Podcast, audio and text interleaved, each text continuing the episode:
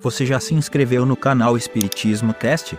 Não esqueça de ativar o sininho e todas as notificações. Assim te informaremos quando houver novos vídeos. E ajude a manter este trabalho voluntário, clicando em Seja Membro. Com isso você nos ajuda a produzir mais conteúdo sobre nossa rica doutrina, com a melhor qualidade técnica possível. E não se esqueça de clicar no like e compartilhar com seus amigos. Gratidão pela sua presença.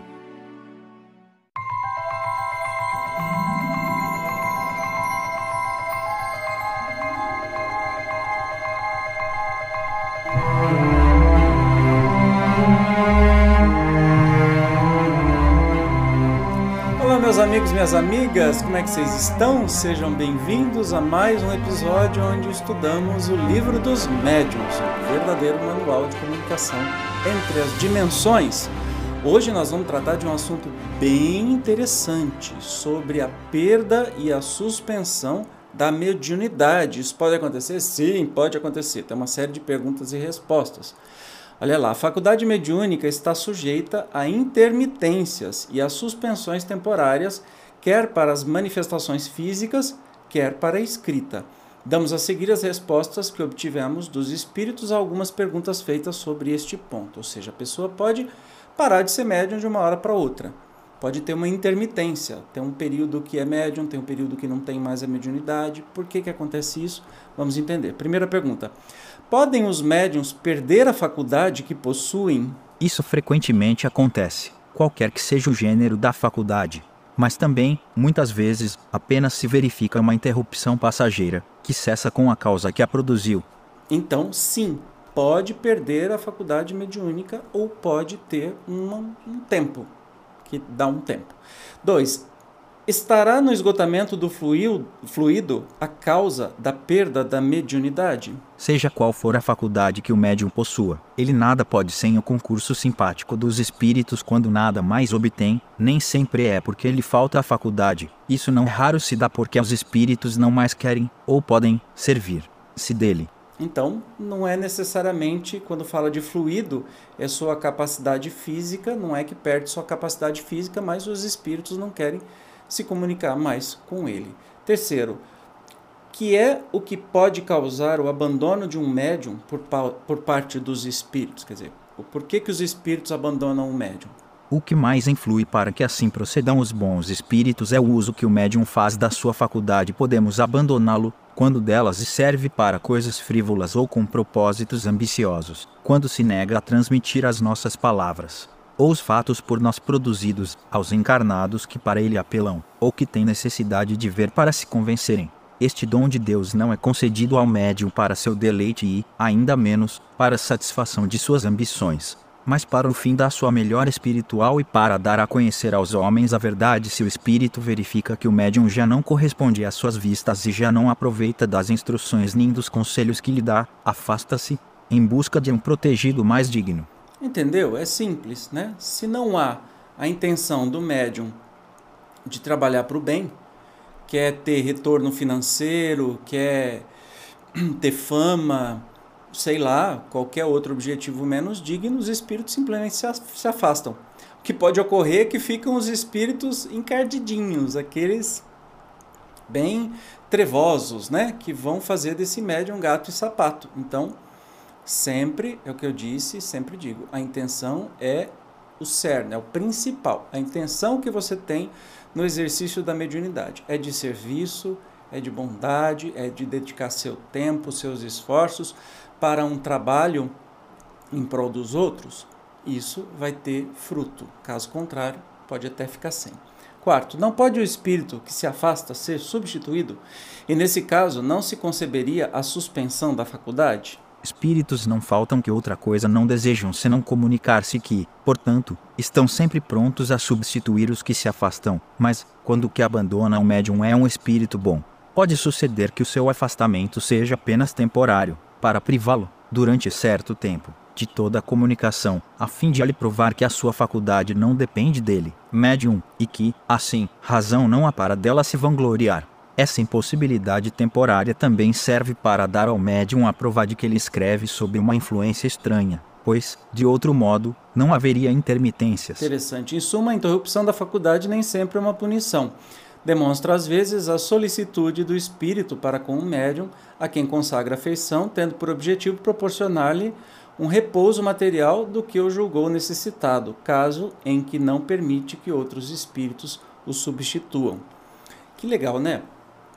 É, pode ser até uma lição para que o médium aprenda, aprenda e tenha humildade e continue trabalhando até mesmo um descanso que ele precisa. O espírito não permite que nenhum outro espírito se aproxime para que ele tenha um, uma pausa, um descanso aí é, que o espírito, por amá-lo muito, concede. Né? Quinto, vence, no entanto, médiums de muito mérito, moralmente falando, que nenhuma necessidade de repouso sentem e que muitos se contrariam com essas interrupções, cujo fim lhes escapa. Servem para lhes pôr a paciência à prova e para lhes experimentar a perseverança, por isso é que os espíritos, nenhum termo, em geral, assinam a suspensão da faculdade mediúnica, é para verem se o médium discoro C cedilha maiúsculo A é também para lhe dar tempo de meditar as instruções recebidas por essa meditação dos nossos ensinos é que reconhecemos os espíritas verdadeiramente sérios não podemos dar esse nome aos que, na realidade, não passam de amadores de comunicações. Desocorossoa ou desacorçoa, né? Minha mãe falava desacorçoado, ou seja, desanima é um teste para ver se o médium realmente é perseverante e continua. Né? Será preciso então que, nesse caso, o médium prossiga nas suas tentativas para escrever? Se o espírito lhe aconselhar isto, deve. Se ele disser que se abstenha, não deve. Muito simples, né?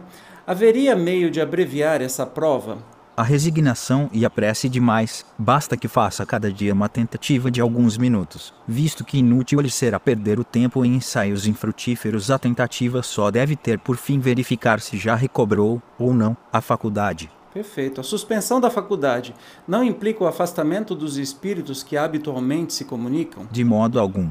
O médium se encontra então na situação de uma pessoa que perdesse temporariamente a vista, a qual, por isso, não deixaria de estar rodeada de seus amigos, embora impossibilitada de os ver portanto.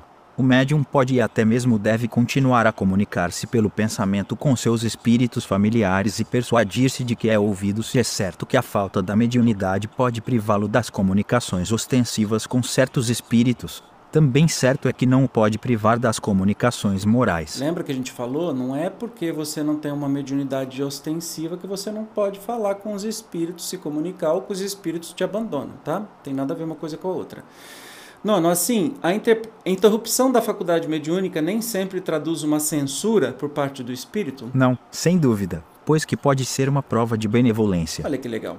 Por que sinal se pode reconhecer a censura nessa interrupção? Então, a gente sabe que pode não ser uma censura, é só um treinamento, qualquer outra razão, e não uma censura. Né? E como é que você identifica isso? Interrogue o médium a sua consciência e inquira de si mesmo qual uso que tem feito da sua faculdade, qual bem que dela tem resultado para os outros, que proveito é tirado dos conselhos que se lhe tem dado e terá a resposta. Uh, ou seja, pergunte para sua própria consciência que, é que você está fazendo com a sua mediunidade. Você está fazendo tudo certo? Tranquilo, continue comunicando, continue tentando, uma hora ela vai voltar. Onzima.